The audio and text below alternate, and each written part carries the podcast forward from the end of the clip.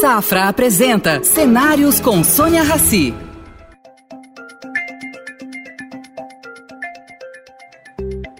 Bom dia, Sheikman. Bem-vindo ao nosso programa, meu, nosso projeto Cenários, que é uma parceria entre o Estadão e o Banco Safra. Adivinha o que, que eu vou perguntar para você? Sobre o futuro da economia mundial. Vai ser minha primeira pergunta. Você é super bem-vindo. Se você tiver uma bola de cristal, a gente agradece.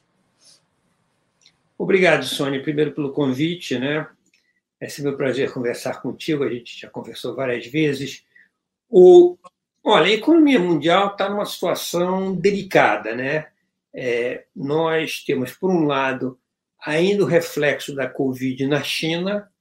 A China está ainda, certas regiões da China estão ainda trancadas, né? Lockdown. E, e por, isso é uma, uma força importante. A outra força importante é a guerra que a Rússia, causada pela, pela invasão da Rússia, que a Rússia fez da Ucrânia, e ainda assim alguns reflexos da, da, da maneira com que os países tiveram que combater a, toda a crise causada pelo, pelo, pela presença do, do vírus da Covid. Então, ainda alguns, alguns reflexos disso. Né? Então, essa combinação dessas três coisas faz que a, a economia mundial esteja numa situação é, um pouco complicada. Né?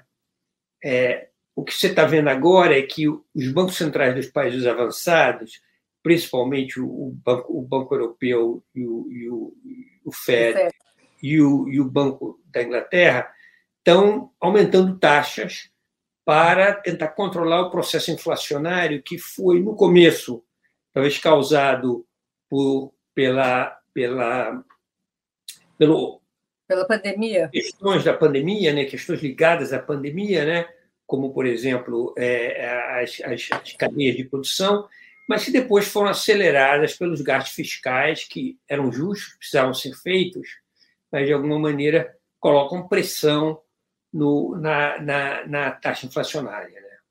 Sheikman, posso só te interromper um minutinho para fazer Pode. o que eu acho você me corrija se eu estou errada. Dentre os bancos centrais no mundo, eu acho que o Banco Central brasileiro foi o mais ágil. Uh, reagiu, todo mundo foi criticado e reagiu subindo taxas, né? De uma maneira que, enfim, que a iniciativa privada achava que não deveria, etc. e tal. Mas a nossa inflação, apesar de alta, não é uma inflação em termos proporcionais à dos Estados Unidos, né?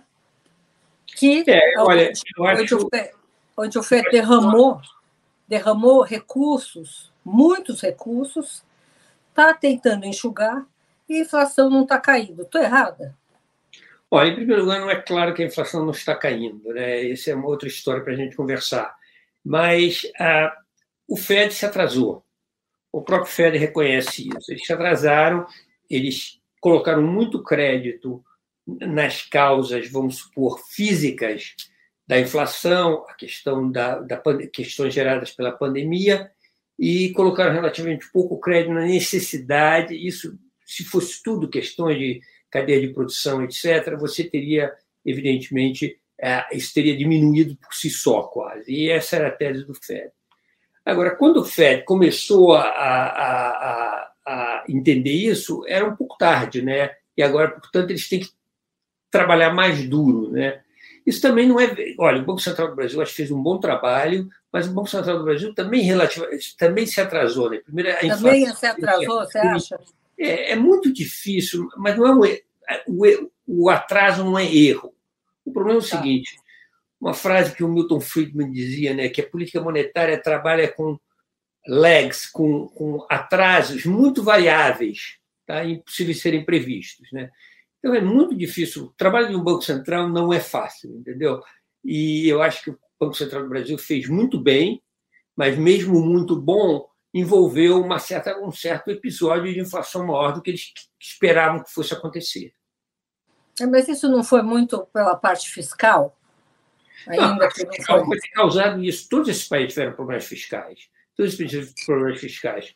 A questão é que quando o Banco Central do Brasil começou a intervir, e para crédito deles foi mais cedo do que os bancos centrais dos países ricos, né? Ainda assim já era já confrontava uma inflação alta. Né? É quase impossível você esperar que um banco central vá manter na presença de grandes choques, vai manter a inflação completamente estável, sem causar nenhum processo inflacionário, nenhum processo recessionário, porque é muito difícil saber quanto você precisa fazer. Né? Ainda hoje, ninguém sabe quanto o Fed precisa fazer. Né? É, o Fed tem feito, algumas pessoas já estão começando a reclamar, pessoas razoáveis estão começando a reclamar, mas eu acho que o problema é que para o Fed é impossível de resolver esse problema é, e acertar exatamente. Ele pode tentar fazer, eu acho que estão fazendo um bom Será trabalho. O quesito, quesito experiência em processos inflacionários impactou a, a, a, o Fed americano? É, é, nunca antes nessa história eles tiveram uma inflação desse tamanho, não tem experiência nisso. Aqui no Brasil, aliás, deixar para o internauta claro que você está em Nova York, né? Um, aqui, o, aqui no Brasil, a experiência sobre inflação é, é, gigante, né? Tudo bem que a geração da hiperinflação já está uh, minguando, os jovens não sabem o que é uma inflação de, sei lá, mil por cento ao ano, Uh, mas existe ainda alguma experiência. Nos Estados Unidos, eu vou te perguntar uma coisa engraçada. No aeroporto dos Estados Unidos, você alugava um carrinho para levar mala por um dólar. Hoje está seis. Qual a explicação? Aí ah, eu não posso explicar o que acontece com um carro de aeroporto, porque sou daquelas pessoas que viajam com muito pouca mala. Muito ver o carro dele. Mas eu também. Eu, eu não, não posso... mala de mão, mas foi de um dólar para seis. Eu não entendo como é que é o preço dessas coisas, qual o direito que eles têm de cobrar isso. É, a inflação. Em primeiro lugar, os Estados Unidos teve, obviamente, uma, uma, uma, um episódio de inflação que foi no final dos anos 70, nos anos 70 e começo dos anos 80, né?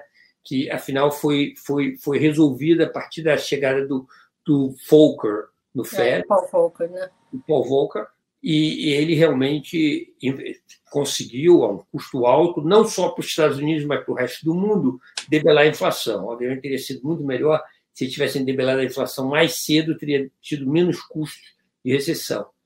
Então, é, o tal choque que o Brasil, o choque de taxa de juros que o Brasil, que levou o Brasil, México, etc., a, a, a, a renegociar suas dívidas, foram resultado do aumento de taxas de juros inesperados que foram necessários para combater a inflação. Né? É, então, eu acho que existe um, existe um capital humano disso, mas, evidentemente, para as pessoas é, é, é, é mais longínquo. Por outro lado, isso ajuda o Fed, porque até agora ninguém está vendo. É, as expectativas de inflação não estão explodindo.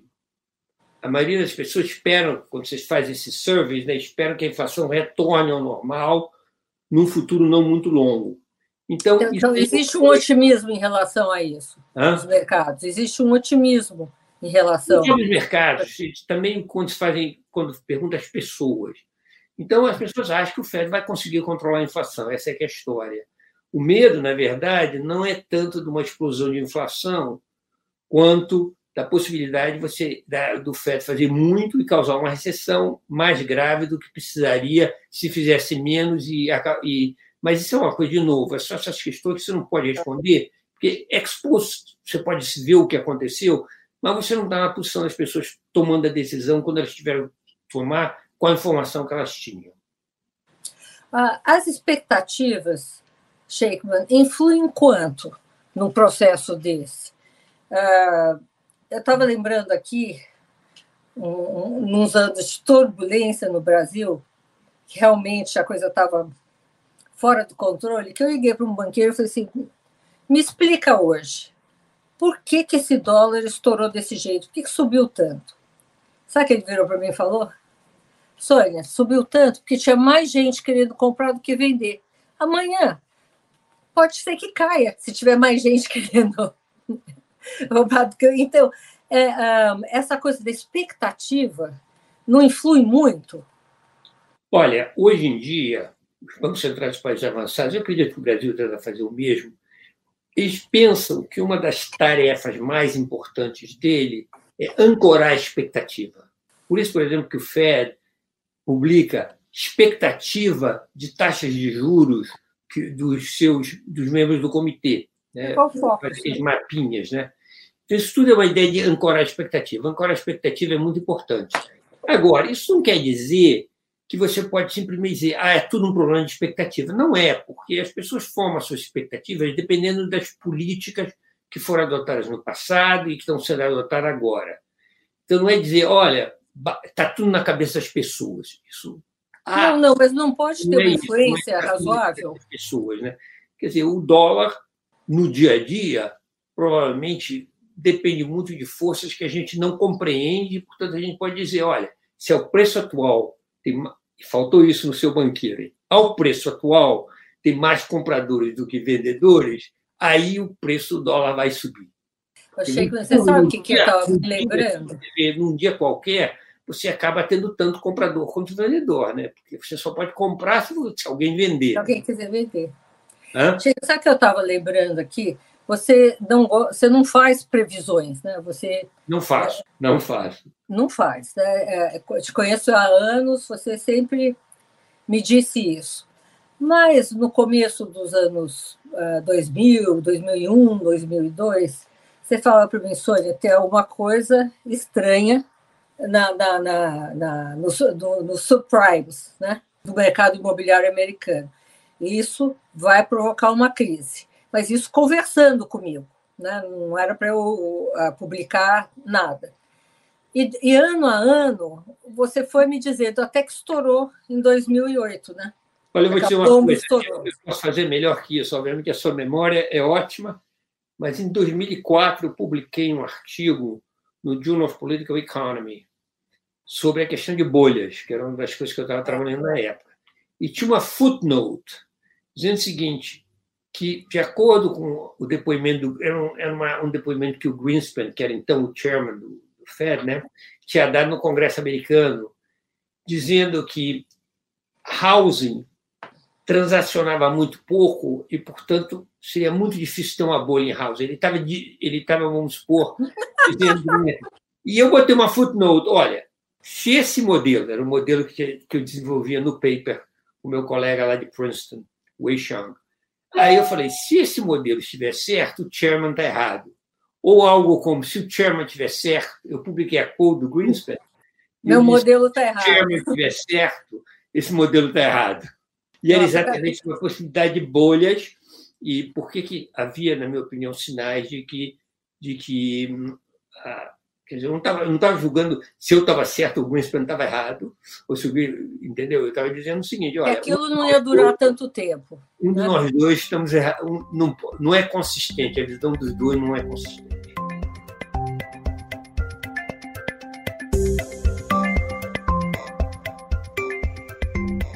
Você vê hoje no mundo alguma coisa parecida? Porque durante a pandemia injetou-se muito dinheiro nos mercados como um todo. Antes da pandemia já existia um excesso de liquidez. Tudo bem que agora, aos poucos, os bancos centrais estão enxugando. É, você vê alguma coisa que possa gerar ou uma bolha ou um tumulto, uma turbulência? É, eu sei que você não faz previsões, mas tem alguma coisa não, não, não funcionando? Olha, em primeiro lugar, eu vou, te, eu vou te contar uma história que aconteceu hoje de manhã. Eu sou parte de um painel que é organizado pela Universidade de Chicago, que cada duas semanas perguntam, faz um grupo de perguntas, faz duas perguntas, na verdade, é um grupo de economistas. Né? E a que chegou hoje de manhã, porque ela sempre chega para ser respondida no, na segunda-feira seguinte, era exatamente sobre isso, que apesar de todas as medidas tomadas para para controlar o mercado financeiro depois da crise de 2008, ainda há possibilidade substancial de uma nova crise financeira. E eu ainda não eu, tinha, eu vi a pergunta hoje de manhã e minha primeira intuição foi dizer eu vou responder sim, porque na verdade é seria muito caro e, e praticamente impossível você ter um, um mercado financeiro organizado de tal maneira que você nunca tivesse uma crise.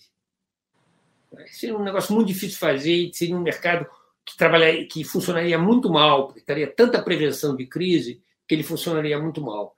Entendi. Então é o seguinte, nós vamos ter outras crises no futuro. Se você ingessa o mercado, ele, hoje em dia, ele né? funciona pior. É isso que está dizendo?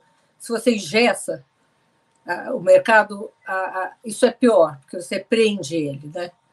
Olha, eu acho, é, exato. Se você ingessa o mercado, ele é pior. Eu acho, por exemplo, nós já estamos vendo algumas situações que não são para crise mundial, mas que, obviamente, quer dizer, a, a, a, a proposta de orçamento feito pela primeira, nova primeira-ministra da Inglaterra causou um grande reboliço e levou a necessidade do Banco Central intervir de novo, comprando bônus do Tesouro Inglês, que era exatamente o contrário do que deveria ter feito.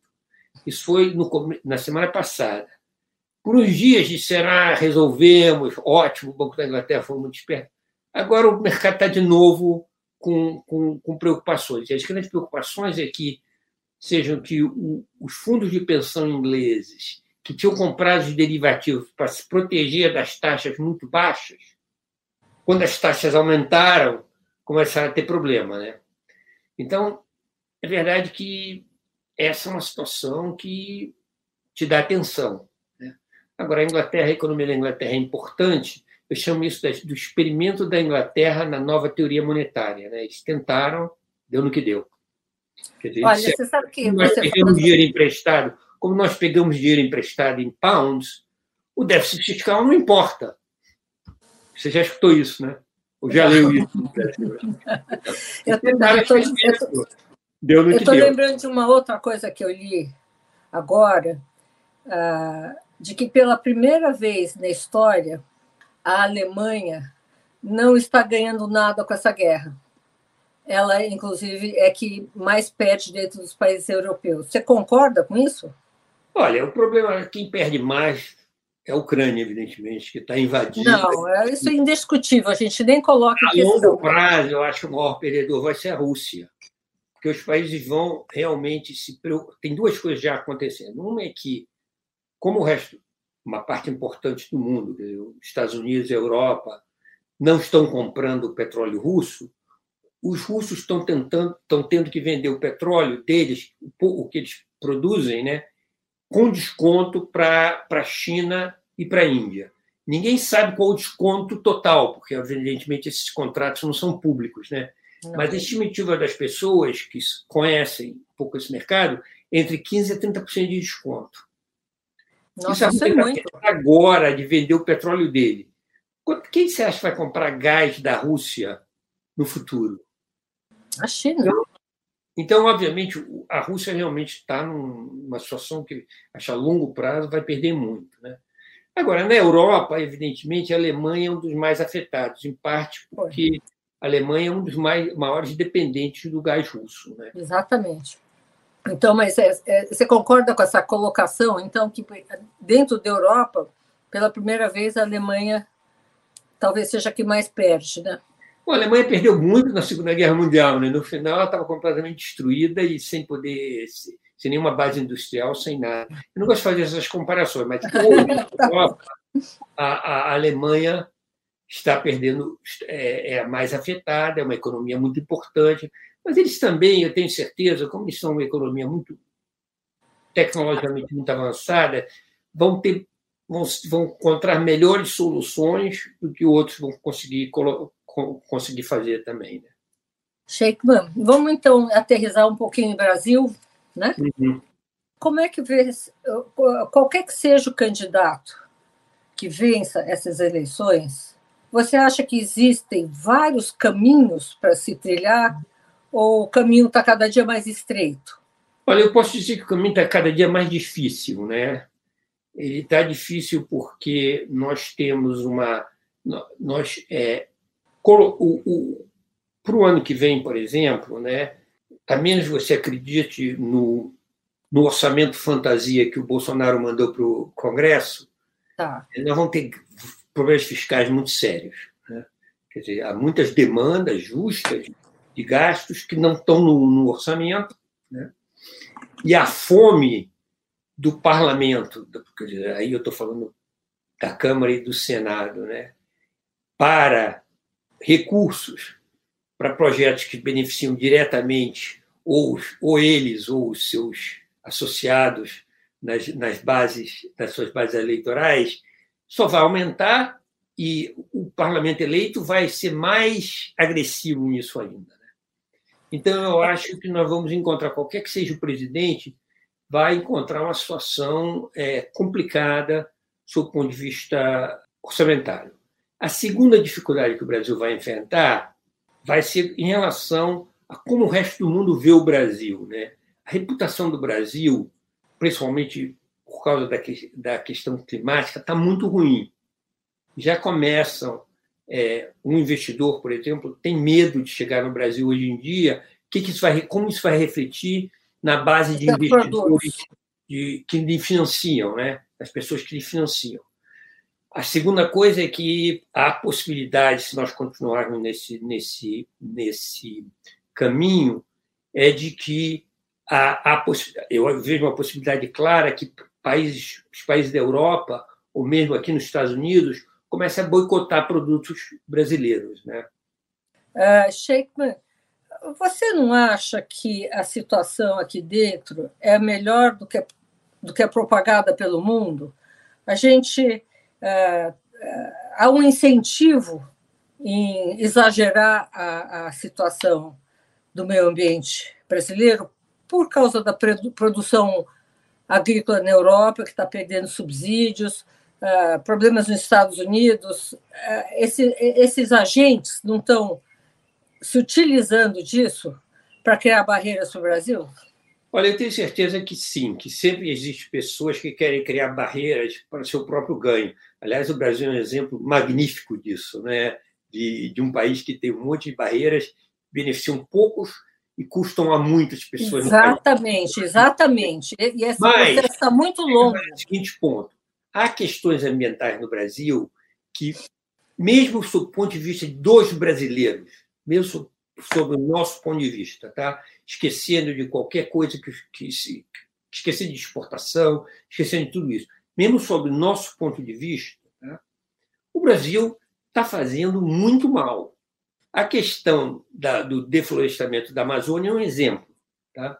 O deflorestamento da Amazônia é uma, é, não traz ganhos econômicos, traz, na verdade, prejuízos em regiões, por exemplo, como no, no, na, na, região do Cerrado, onde está havendo uma diminuição das chuvas. Tá? A produção na Amazônia, uma grande fração das terras que foram deflorestadas na Amazônia estão abandonadas.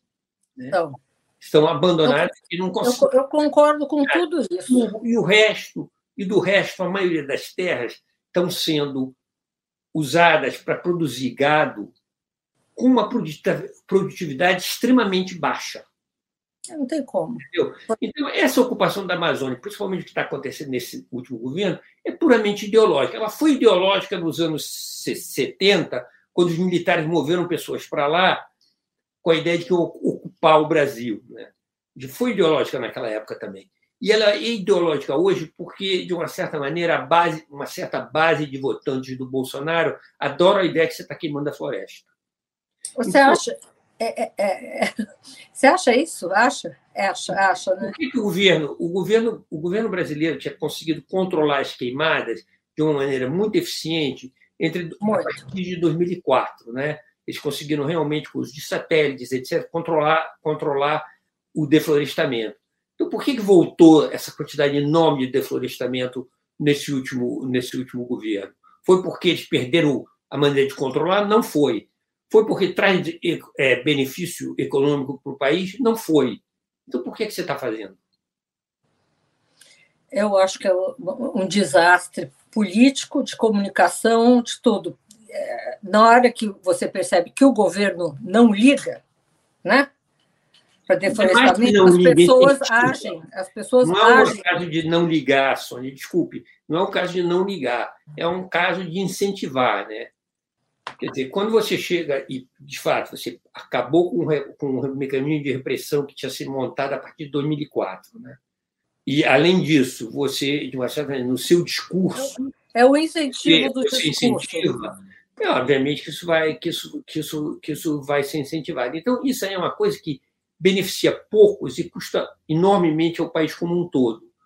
E, de fato, para o resto do mundo, eles se preocupam com o impacto, porque o, a Amazônia contém uma quantidade enorme de carbono que está armazenada. Né? E esse processo de deflorestamento aumenta muito a emissão de carbono na Terra. Né? Para você ter uma ideia, a Amazônia, se você pegar a região da Amazônia, é uma região muito pobre, a gente sabe disso, né? cresce menos que o resto do Brasil, apesar do desempenho do Brasil ser fraco, né? ela cresce menos que o resto do Brasil, ela é muito pobre, né? mas ela emite como gente grande. A emissão per capita na Amazônia é maior que nos Estados Unidos, na comunidade europeia, no Japão, em todos esses países. Né? Obviamente, os países muito ricos emitem bastante, né? Muito. Muito. muito. Mas a. Amazônia emite mais per capita do que os países muito ricos. E não é porque eles estão usando carros possantes, não é porque as casas estão ar-condicionadas, não é por, por, por, nenhuma razão dessas, né? É porque eles queimam, a floresta está sendo queimada. Por isso que a Amazônia é responsável por muita emissão.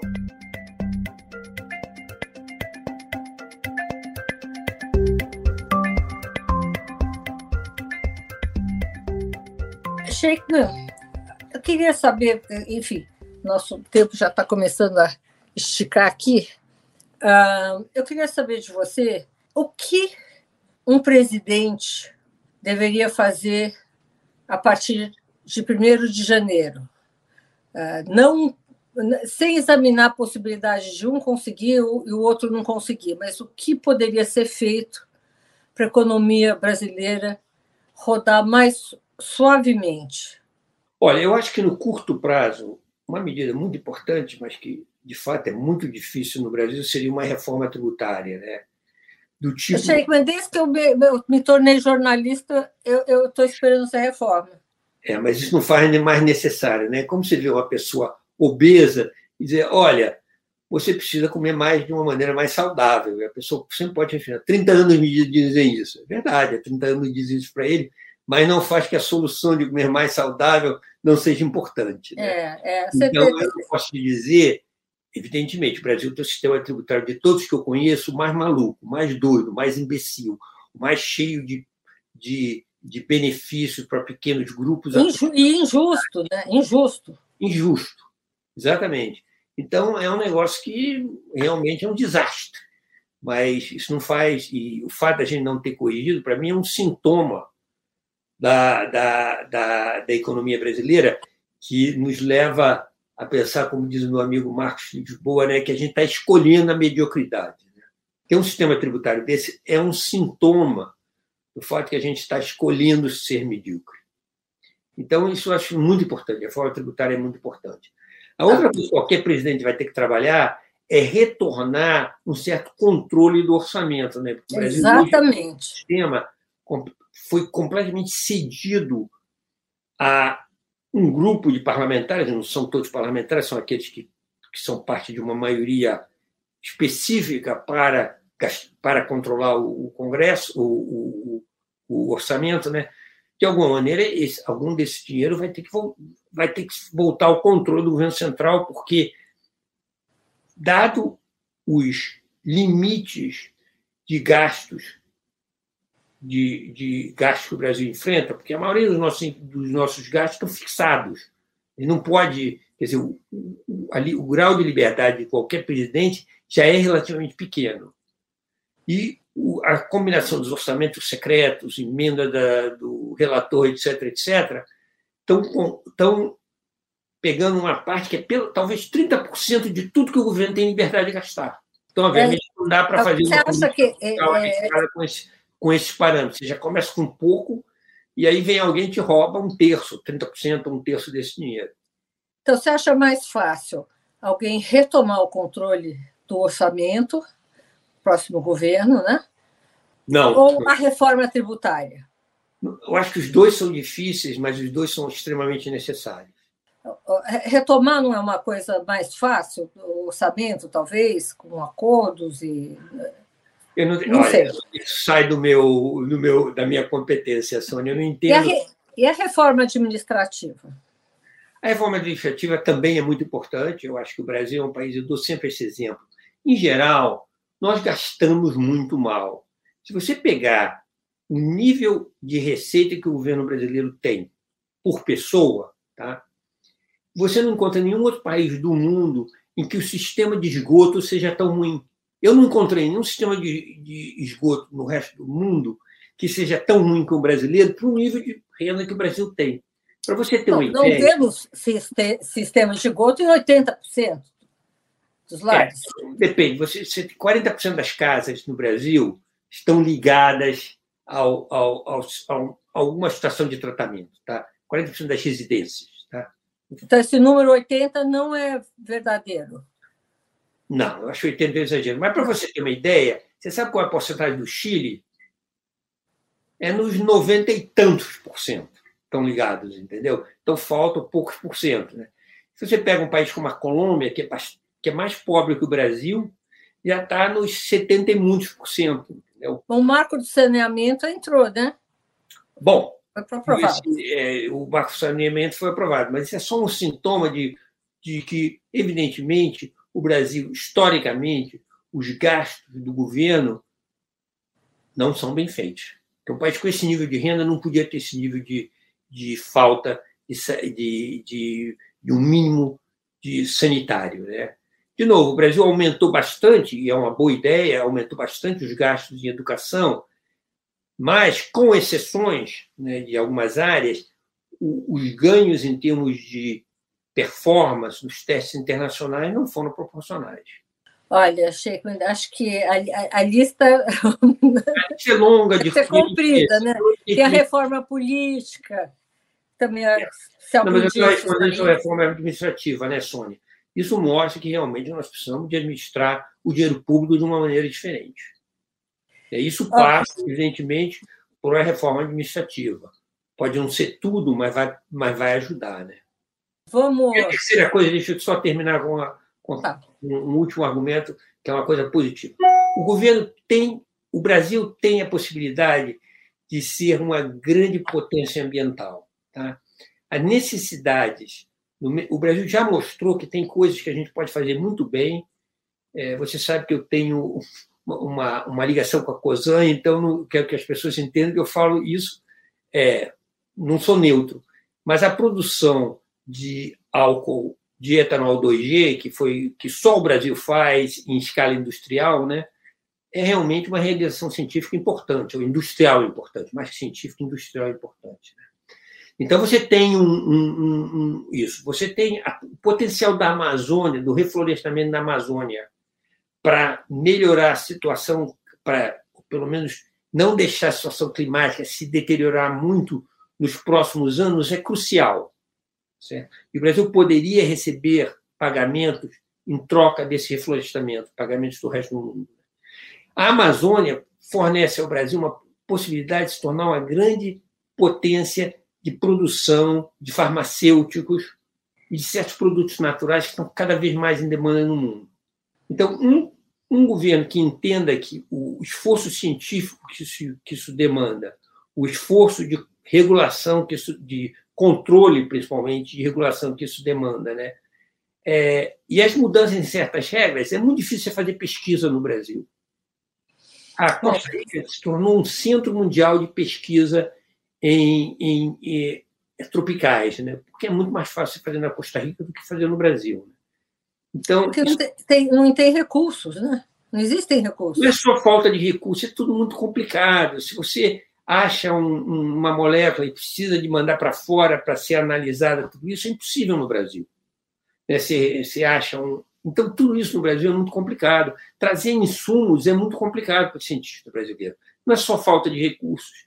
Você fala com os cientistas brasileiros, obviamente eles reclamam das faltas de recursos, mas eles reclamam do fato de que um americano, quando precisa de um equipamento, ele compra, ele compra às vezes, através da Amazon. Né? Em dois, três dias está na casa dele. E um brasileiro tem que fazer uma burocracia que vai demorar meses. Pagar imposto em cima disso. Pagar imposto.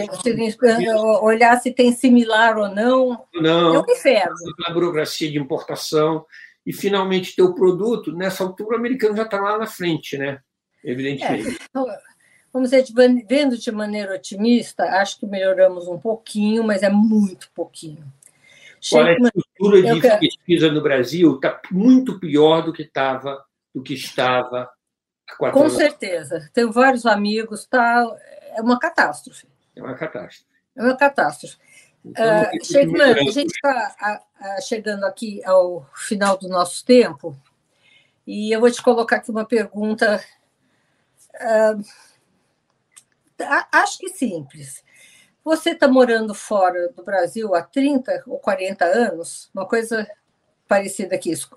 Como, é que, ao longo desses anos, você, de uma maneira brasileiro mais distanciado do, do, do dia a dia aqui, você acha que evoluímos muito pouco, é, pouco, médio, razoável ou muito sofrível? Olha, a evolução do Brasil, em primeiro lugar, foi muito aquém do seu potencial, isso não há dúvida. Né?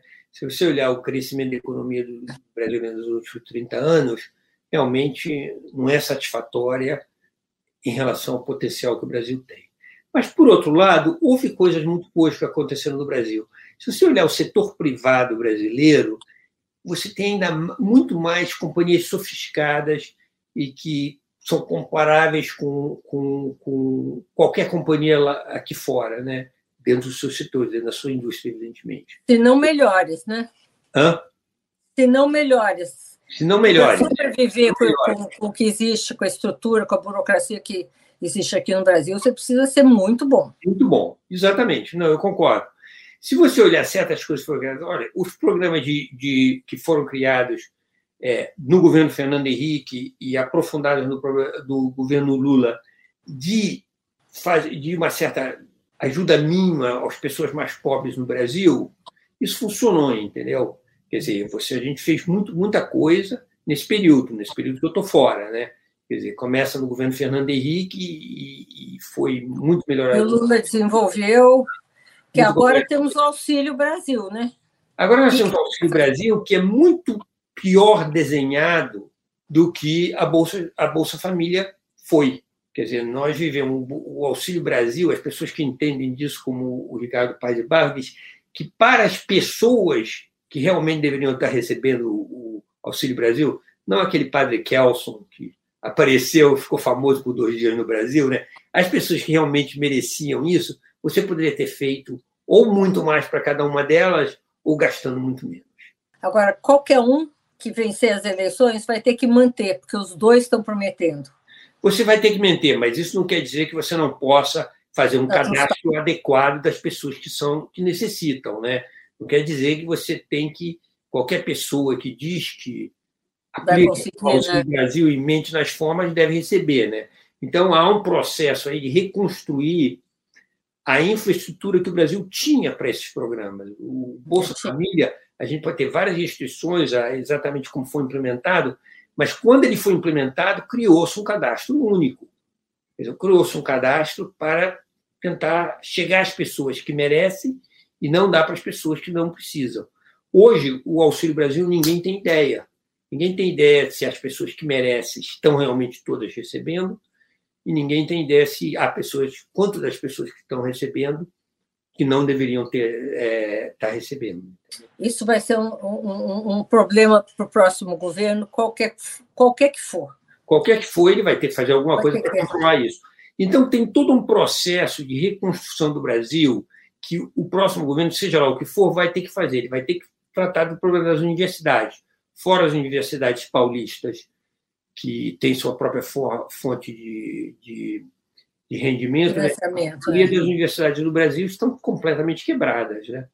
Então, é um, isso vai ser um processo, você vai ter que reconstruir, reconstruir isso.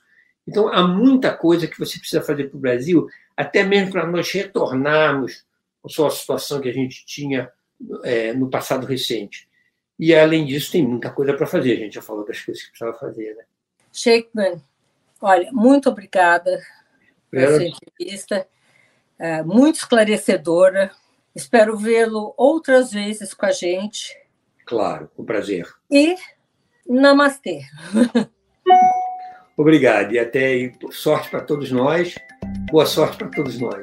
Eu também. Muita sorte. Deus é brasileiro. Vamos, vamos, vamos checar. Oferecimento Safra. O Safra te convida a pensar. E daqui para frente? Estar onde se sente seguro, onde valores importam. Esse é um bom lugar daqui para frente. Daqui para frente, repense seus investimentos e conte com os especialistas do Safra. Abra sua conta e invista Safra. Saiba mais em safra.com.br.